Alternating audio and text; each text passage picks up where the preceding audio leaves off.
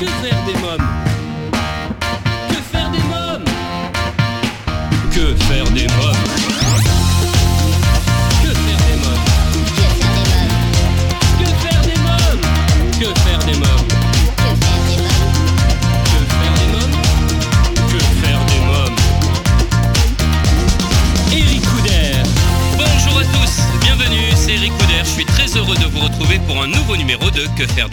Votre rendez-vous 100% famille à écouter chaque semaine à la radio et en podcast sur quefairedesmômes.fr.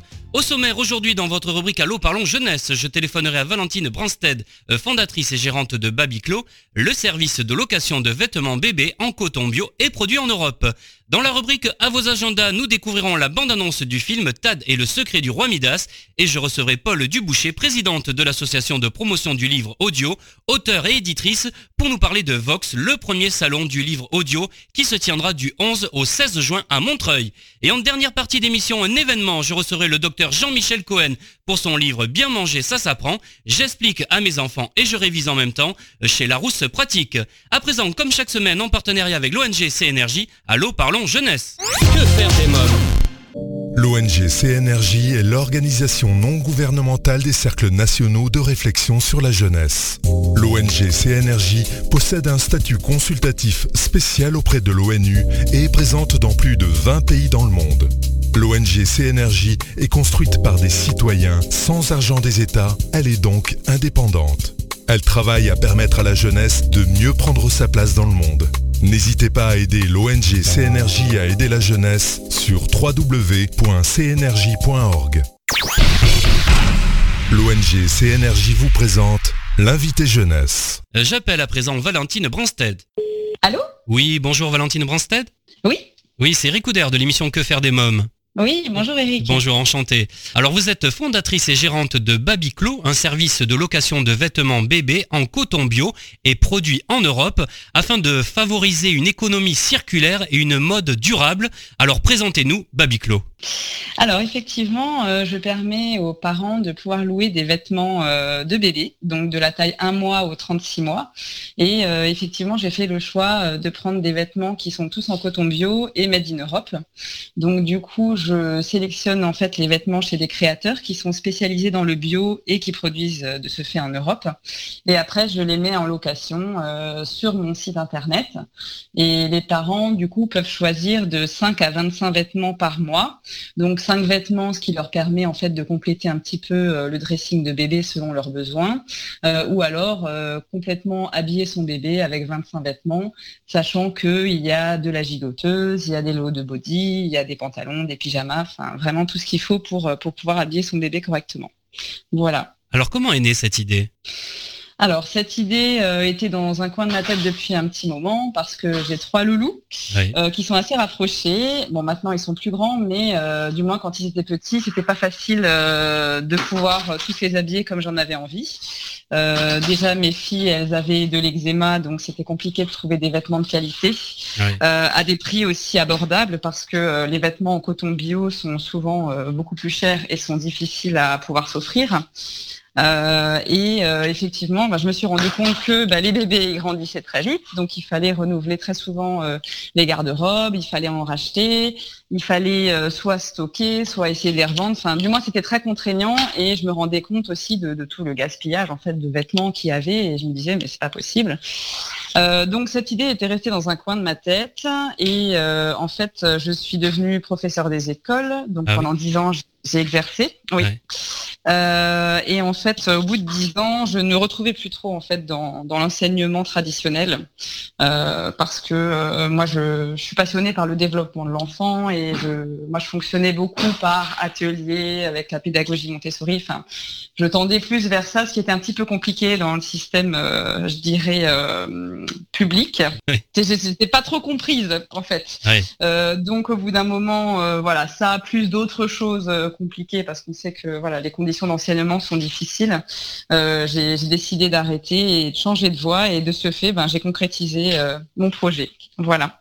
Alors quels sont les petits plus que vous proposez pour faciliter le quotidien des parents? Alors les petits plus, c'est déjà bah, du coup que les personnes peuvent choisir eux-mêmes leurs vêtements. C'est pas moi qui en fait sélectionne un lot de vêtements et qui leur envoie. Donc ils peuvent complètement choisir. les frais d'envoi et renvoi sont gratuits. Donc quand les personnes reçoivent leur colis, il y a une étiquette retour qui est dedans ce qui fait qu'ils ont simplement à la coller dessus et puis voilà, à le, refaire partir. Euh, que vous dire d'autre? Les vêtements, lorsqu'ils arrivent chez, chez du coup les parents, ils sont déjà tous lavés, donc prêts ah à porter. Ouais, les vêtements, je les relave tous avec des lessives écologiques spéciales bébé. Euh, donc du coup, c'est prêt à porter, c'est pratique. Euh, voilà. Euh, il y a une assurance également pour les tâches, les trous. S'il y a un, je sais pas, il y a un bouton ou un petit trou qui s'est fait, il n'y a pas de souci. moi, je m'en occupe. Donc soit je fais de l'upcycling avec les vêtements et donc il y a une couturière qui me qui me crée d'autres choses en fait à partir des vêtements qui sont usagés et non utilisables ou alors euh, j'en fais don dans des maternités ou à des associations de mamans. Euh, voilà. Ça marche par abonnement. Hein c'est un abonnement, mais il n'y a pas d'engagement. Donc euh, vous pouvez très bien utiliser les services de Biclo pendant deux mois et décider d'arrêter parce que vous avez assez de vêtements et puis après reprendre si vous le souhaitez.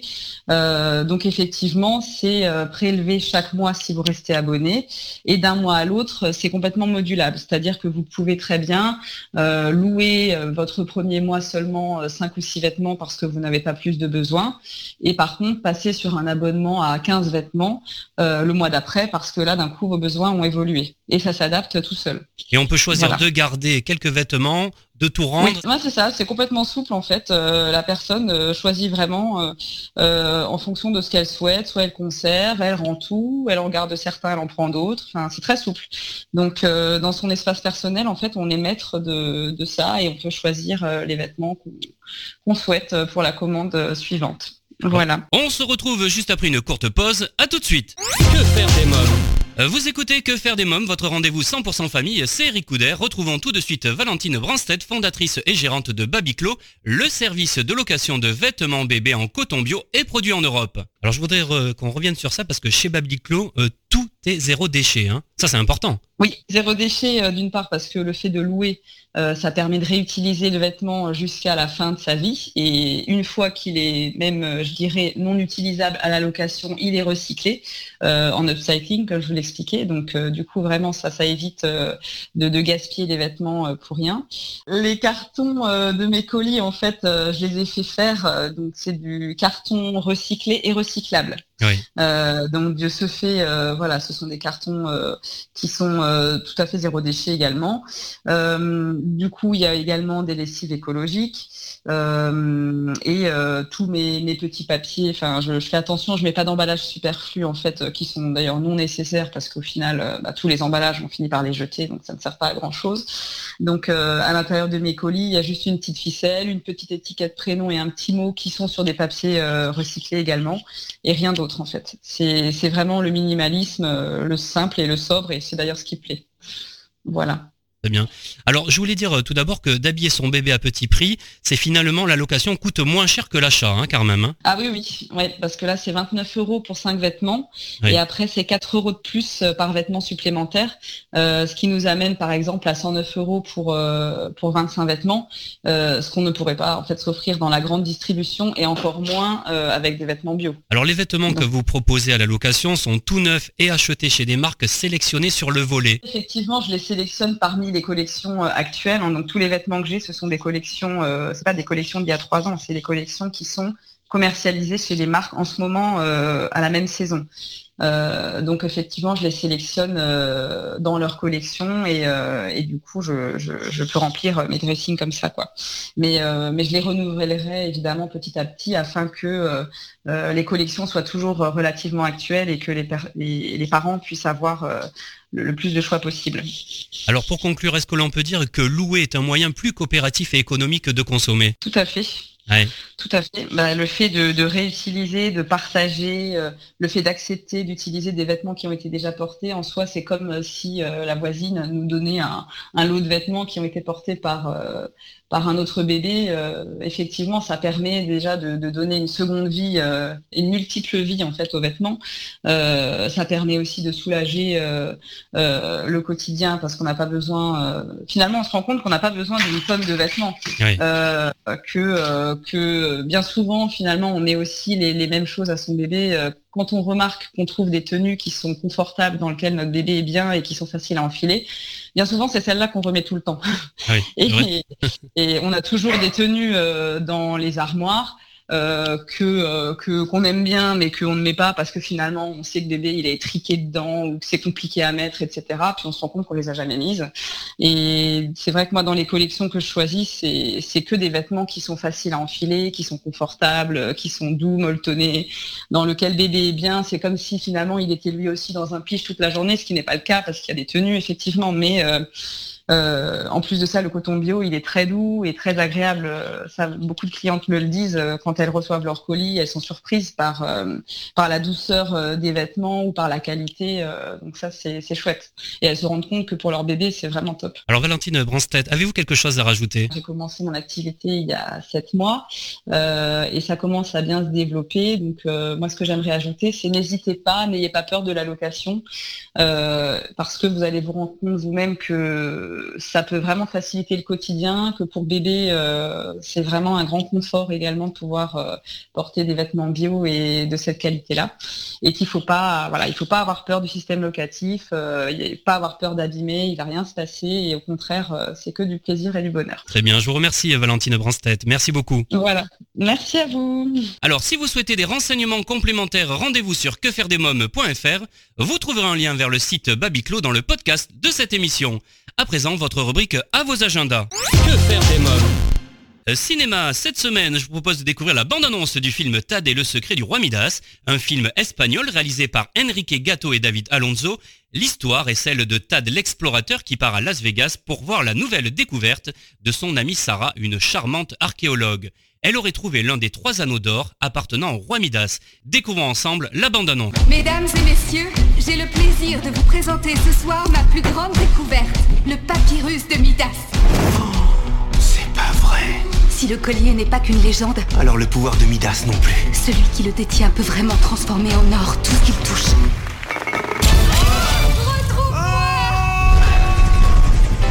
J'arrive, Sarah. Tadstones à votre service. Oh non, non, non, non, non, tu ne viens pas avec moi. Si Non Si Non Je suis le maître du monde Reviens là, espèce de lâcheur Donnez-moi le carnet ou c'est la dernière fois que vous la voyez. Euh, Tad et le secret du roi Midas, un film à voir en famille pour les grands comme pour les petits. Si vous l'avez raté au cinéma, vous pourrez le voir en replay sur MyCanal jusqu'au 1er août. Je reçois à présent Paul Duboucher. Bonjour Paul Duboucher. Bonjour. Alors vous êtes présidente de l'association de promotion du livre audio, auteur et éditrice. Je vous reçois pour un événement qui se déroulera du 11 au 16 juin prochain, une nouvelle manifestation littéraire Vox, le salon du livre audio, avant de parler plus amplement de cet événement, quelques mots sur l'association de promotion du livre audio. Ben, c'est une association que nous avons créée, qui est issue de la commission du livre audio au sein du syndicat national de l'édition, laquelle commission nous avons créée euh, il y a quatre ans, qui regroupe l'ensemble des éditeurs de livres audio, que ce soit jeunesse ou adultes. Donc euh, l'association de promotion du livre audio est issue de cette commission. Alors il faut savoir que le livre audio est un secteur en pleine expansion. Un Français sur 10 en achète, 18% en ont déjà écouté et 21% se disent intéressés par cette nouvelle forme de lecture. Et effectivement, depuis euh, deux ou trois ans, euh, bon après c'est difficile de mettre une date exacte, mais il y a une véritable explosion, notamment du livre audio pour adultes. Euh, que faire des mômes? Votre rendez-vous 100% famille continue juste après une courte pause. À tout de suite. Que faire des mômes? Euh, Vous écoutez Que faire des mômes, c'est Eric Couder. Paul Duboucher, présidente de l'association de promotion du livre audio, auteur et éditrice, nous parle de Vox, le premier salon du livre audio qui se tiendra du 11 au 16 juin à Montreuil. Alors quel en est le programme? D'abord, l'enjeu, il est que c'est quand même la première édition de, de, de, de ce, de, ce, ph- de, de- de ce phénomène. Et donc, l'enjeu, il est la notoriété, c'est-à-dire la visibilité du secteur. Comme tout salon, hein, euh, il y a- il y a- il y a- on n'est pas que dans le dématérialisé, on est aussi dans le vivant. On est aussi dans l'objet, on est aussi dans des gens qui euh, lisent, qui audio-lisent, et puis des gens qui lisent à voix haute, des comédiens, des auteurs, enfin tout ça c'est vivant. C'est bien de rencontrer les personnes qui font et les personnes qui reçoivent. Donc le salon, ça sert à ça. Ça sert à ça les salons d'ailleurs. Ça sert à faire se rencontrer les, les, les êtres vivants qui font les choses. Donc, euh, premier objectif, c'est la notoriété, c'est donner une place euh, visible au livre audio. Le programme du salon, euh, il est riche. Le salon, il est aussi issu du festival de lecture à voix haute qui, lui, existe depuis quelques années et qui va commencer précisément le 11 juin Oui.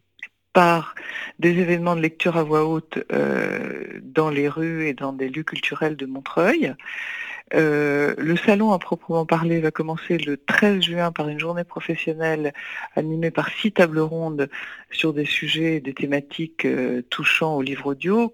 Le salon ouvre ses portes au public à partir du vendredi 14 par une journée plus euh, globalement dédiée aux jeunes et aux scolaires. Il sera animé tout au long des trois jours par des spectacles. Il y aura en tout euh, une vingtaine d'événements sur les trois jours, des spectacles musicaux, des lectures à voix haute, des stations d'écoute, des enregistrements publics, euh, euh, des spectacles, des événements en direction de la jeunesse, des moins jeunes, euh, des comédiens euh, de, de- renom. Il y aura Dominique Blanc, il y aura Daniel Mesguiche, euh, il y aura Daniel Pénac. euh, je, voilà, au fur et à mesure de ce qui me revient, enfin, ça sera quelque chose de, de, de à la fois très festif, très euh, intense.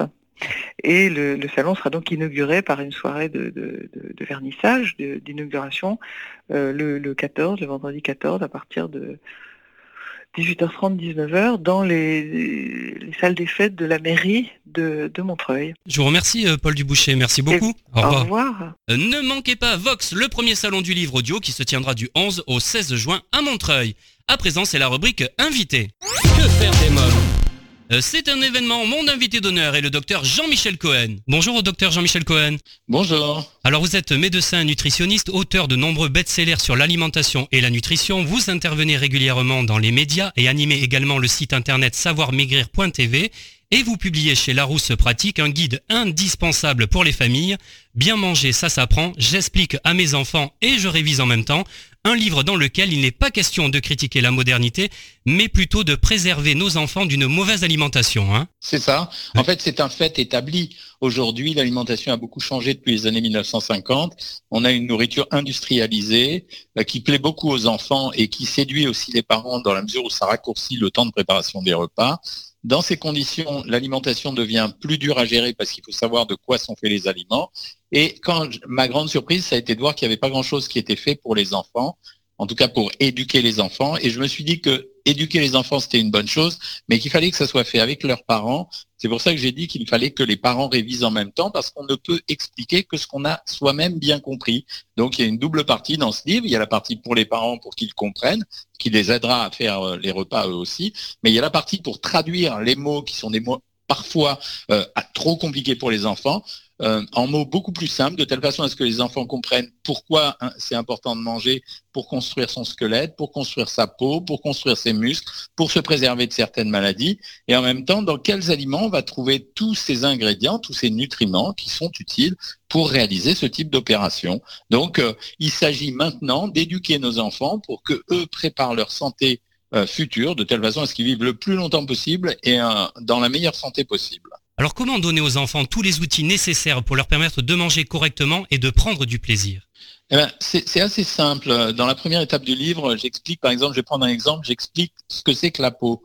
La peau, c'est un ensemble qui est constitué de protéines, de lipides, et qui nécessite pour euh, être imperméable, d'avoir de la vitamine A notamment, et euh, pour avoir aussi une belle qualité élastique de la peau. On va expliquer aux enfants d'abord à quoi ça sert les protéines. Ce sont comme des briques qui construisent une maison. Ensuite, on va leur dire que les graisses, ça sert justement à fixer les briques entre elles. Et ensuite, on va leur montrer qu'il va falloir peindre la façade avec la vitamine A. Et ensuite, dans un deuxième temps, on va leur dire, ben, les protéines, tu peux les trouver où? Ben, Les protéines, tu peux les trouver dans le poulet, mais n'oublie pas que tu vas en trouver dans le poisson, dans la viande, dans les œufs, dans les yaourts. Donc déjà, l'enfant, il va mémoriser le fait que ces aliments-là sont des aliments de structure, c'est-à-dire qu'ils construisent des structures corporelles. Ensuite, on va faire exactement la même chose pour les lipides. On va leur dire que lipides, c'est les graisses. On va leur montrer ce que sont les graisses brutes, c'est-à-dire l'huile, le beurre, la margarine, la crème fraîche. Et on va leur montrer également que les graisses, il y en a en réalité partout. Donc, quand ils vont manger une barre chocolatée, ils ne mangent pas simplement une barre qui leur donne du plaisir. Ils mangent également des aliments qui sont gras. Et on va leur faire comprendre que dans ces aliments gras, il y a beaucoup, beaucoup de sucre et qu'il ne faut pas trop en manger. Et enfin, dernière chose, on va leur dire que la vitamine A se trouve dans tel ou tel aliment. Et donc, progressivement, on va apprendre aux enfants que chaque aliment contient des tas de nutriments différents, chacun d'entre eux est important, qu'il va falloir les prendre dans des proportions équivalentes, et on va pas les saouler simplement avec les fruits et les légumes, parce que je pense que c'est l'obsession de tous les parents, mais on va leur faire comprendre que les fruits et les légumes, ce sont des vitamines, qu'il n'y en a nulle part ailleurs que dans les fruits et les légumes, que s'ils veulent courir, jouer au football, faire du basket, euh, s'amuser à la récréation, il va falloir qu'ils en mangent, et qu'en plus, comme ils aiment bien le sucre dans les barres chocolatées, ils vont en trouver dans le fruit. Voilà, tout ce travail-là, il faut le faire. Et ensuite, on va continuer en leur apprenant à quel moment on doit manger, pourquoi on doit manger, qu'est-ce qu'un repas doit contenir pour que ça soit équilibré. Bref, un boulot qui s'appelle une éducation alimentaire. On ne peut pas charger les profs et les instituteurs de faire ça. Ils ont déjà assez de travail mais c'est mon job de le faire. Et c'est comme ça qu'on protégera la nouvelle génération à la fois des risques du surpoids, mais en même temps des risques liés aux maladies quand on a une mauvaise alimentation. Euh, que faire des mômes revient dans quelques instants, juste après une courte pause. À tout de suite. Que faire des mômes? Euh, vous écoutez Que faire des mômes, c'est Eric Couder, le docteur Jean-Michel Cohen est mon invité d'honneur pour son livre Bien manger, ça s'apprend. J'explique à mes enfants et je révise en même temps. Euh, quel constat avez-vous fait lorsqu'il y a quelques années, vous avez décidé avec un célèbre cuisinier de visiter les cantines scolaires? Qu'est-ce que vous avez vu? On avait été euh, vraiment euh, frappés du fait que les enfants ne savaient pas nommer, par exemple, les légumes. Et ensuite, on s'était inspiré d'une expérience américaine où on a montré aux enfants l'image de, euh, c'était aux États-Unis, l'image de Jésus, l'image de George Washington et l'image de Ronald McDonald. Eh bien, les enfants ne reconnaissaient pas toujours Jésus, ni même euh, George Washington, qui est quand même euh, historiquement le président américain le plus célèbre. Mais par contre, ils connaissaient tous Ronald McDonald. Donc ça, c'était la première chose. La deuxième chose, c'est qu'on leur avait expliqué à un moment donné, on leur avait fabriqué des goûters euh, particuliers. Ils avaient découvert que les goûters, c'était pas seulement des biscuits et une brique de jus de fruits. Euh, que qu'un goûter, ça pouvait être un ensemble qui était euh, composé avec de la brioche, qui est un mélange de pain, de beurre et d'un peu de sucre, et de quelques carrés de chocolat. On avait fabriqué également pour les gamins, pour le menu du midi, des cornets qu'on avait farcis avec une préparation que le cuisinier avait euh, bien voulu organiser, et leur montrer que manger rapide, c'était ni forcément, ça c'était pour les plus grands, ni forcément le kebab, ni forcément le burger, mais ça pouvait être autre chose avec des goûts et des saveurs différentes. Et on avait remporté un, on avait fait un tabac avec ça. Donc ça veut dire que les enfants ont une appétence pour la bonne nourriture, mais qu'on n'a pas su leur expliquer comment la faire, pourquoi elle était intéressante et de quoi elle était composée. Donc euh, c'est un boulot à faire. Moi je pense que euh, ça devrait euh, ça devrait être un tout petit manuel qu'on devrait leur faire faire pendant les vacances, par exemple. Les cahiers de vacances, ils devraient incorporer ça. Bien sûr. Alors c'est avec la complicité de vos petits-enfants hein, que vous avez écrit cet ouvrage. Hein alors oui, parce qu'en fait, euh, il se trouve que j'ai une chaîne YouTube. Et qu'un jour j'ai tourné une vidéo avec mes petits-fils. Et euh, j'ai été surpris après la vidéo. Enfin, je tournais la vidéo, ils sont intervenus dans la vidéo. Et à un moment donné, ils se sont mis en retrait de la caméra. Et, euh, et ils ont écouté toute la vidéo du début jusqu'à la fin. Et après, ils sont venus me poser des questions. Ah oui, et, dans les beignets de poulet que tu as montré, mais alors quoi, le, truc jaune, c'est pas du poulet, c'est de la farine. En fait, ils pensaient que c'était de la peau de poulet qui était grillée. Ah et, et je me suis rendu compte qu'ils avaient envie de savoir. Alors là, on a commencé, puis on était dans la cuisine. Donc à chaque fois qu'ils venaient chez moi, je leur montrais les légumes, la sauce, etc. Et puis j'ai vu que ça les intéressait vraiment. Et je leur ai dit, bah, vous voulez que je vous pose des questions euh, pour voir comment vous répondriez, comment vous comprenez? Et on fait ce livre ensemble. Et les, les, les trois, là, Nathan, Noam et Léna, ils étaient emballés par l'histoire. Donc euh, je les ai pris plusieurs après-midi d'affilée, euh, ce qui était un vrai bonheur. Et on a fabriqué ce bouquin en quelque sorte ensemble. Est-ce que vous êtes d'accord pour dire que ce livre est destiné aussi bien aux enfants qu'à leurs parents et leurs grands-parents? Parce que les grands-parents, ça va leur donner aussi des idées hein, et comprendre certaines Mais choses. D'ailleurs, c'est ce qui se passe à l'heure actuelle. J'ai reçu beaucoup, beaucoup de messages, et, d'ailleurs, je les remercie, euh, de grands-parents parents qui m'ont dit, écoutez, on a acheté le livre, on était un peu, on, ne comprenait pas très bien, euh, mais quand on l'a ouvert, quand on était dans la librairie, on a vu des trucs très intéressants et donc euh, on les a lus sur place et on a acheté le bouquin. Et depuis, euh, ça leur sert à communiquer avec leurs enfants et leurs petits enfants autour de la nourriture. Et j'ai reçu des tas de compliments euh, que j'attendais pas. J'écris beaucoup de bouquins. J'ai jamais reçu autant de petits SMS, Facebook que pour ce livre. Donc c'est très sympa. C'est vraiment un outil de communication entre les différentes générations. Et en même temps, vraiment, je suis content d'avoir fait ce travail pédagogique. Oui. Docteur Jean-Michel Cohen, qu'est-ce qu'une alimentation de qualité variée et équilibrée? Vous l'expliquez également ah. dans le livre. Hein? oui, ah, bah, moi en premier lieu, je tiens à expliquer que la nutrition, c'est pas euh, la privation.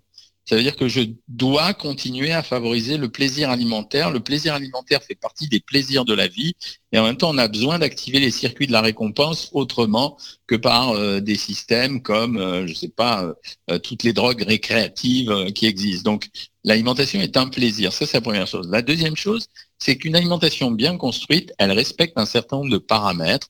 il y a beaucoup de bêtises qui sont dites sur les réseaux sociaux, mais c'est entre 40 et 50% de sucre lent.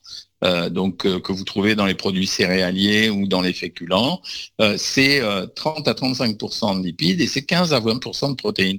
Il faut absolument avoir cette proportion pour obtenir une bonne alimentation. On ne se focalise pas sur le slogan stupide des cinq fruits et légumes qui est un faux slogan, parce qu'en réalité, la vraie, la vraie théorie, c'est de consommer minimum 400 grammes de fruits et légumes par jour, en essayant de les varier, le chiffre de 3 à 5 étant le, le meilleur. Donc, quelqu'un qui mangerait 400 grammes de fruits et légumes par jour en ayant trois variétés différentes, il remplirait le contrat très très bien. Et c'est pas grand chose. Hein.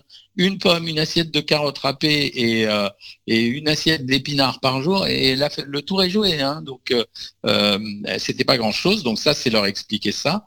Euh, enfin, la dernière chose, c'est de leur dire que l'organisation de l'alimentation, elle relève d'un choix personnel. Autrement dit, arrêtons les slogans aussi, et notamment à propos des trois ou quatre repas par jour. Chacun d'entre nous a des rythmes différents. On a envie de prendre le petit déjeuner des fois à 7 heures du matin, des fois à 8 heures, des fois à 9 heures, des fois de raccourcir. Quoi qu'il en soit, le bilan de la journée, il doit revêtir tous les aspects que je viens de vous décrire. Donc les règles d'or, c'est de bien manger et de manger varié en tout cas. Hein, c'est. Alors, c'est de prendre du plaisir quand on mange, de varier le plus possible les aliments. Et j'insiste beaucoup sur varier beaucoup les aliments parce que je suis en préparation d'un nouveau livre sur euh, toutes les peurs alimentaires à l'heure actuelle, perturbateurs endocriniens, résidus pesticides, dioxines, etc. On se rend compte qu'en fait, l'effet dose est l'effet le plus important. Donc, plus vous allez varier votre alimentation au fur et à mesure de la semaine, et moins vous avez de risques. Autrement dit, euh, même si certains fruits, par exemple, personne ne sait que le raisin, c'est le fruit le plus chargé en résidus de pesticides. Donc voilà, vous n'avez pas mangé du raisin tous les jours. C'est vrai que s'il y a des gens qui vous demandent de faire des cures de raisin, mangez-en une fois par semaine, prenez une banane le lendemain, du pamplemousse la troisième fois, etc.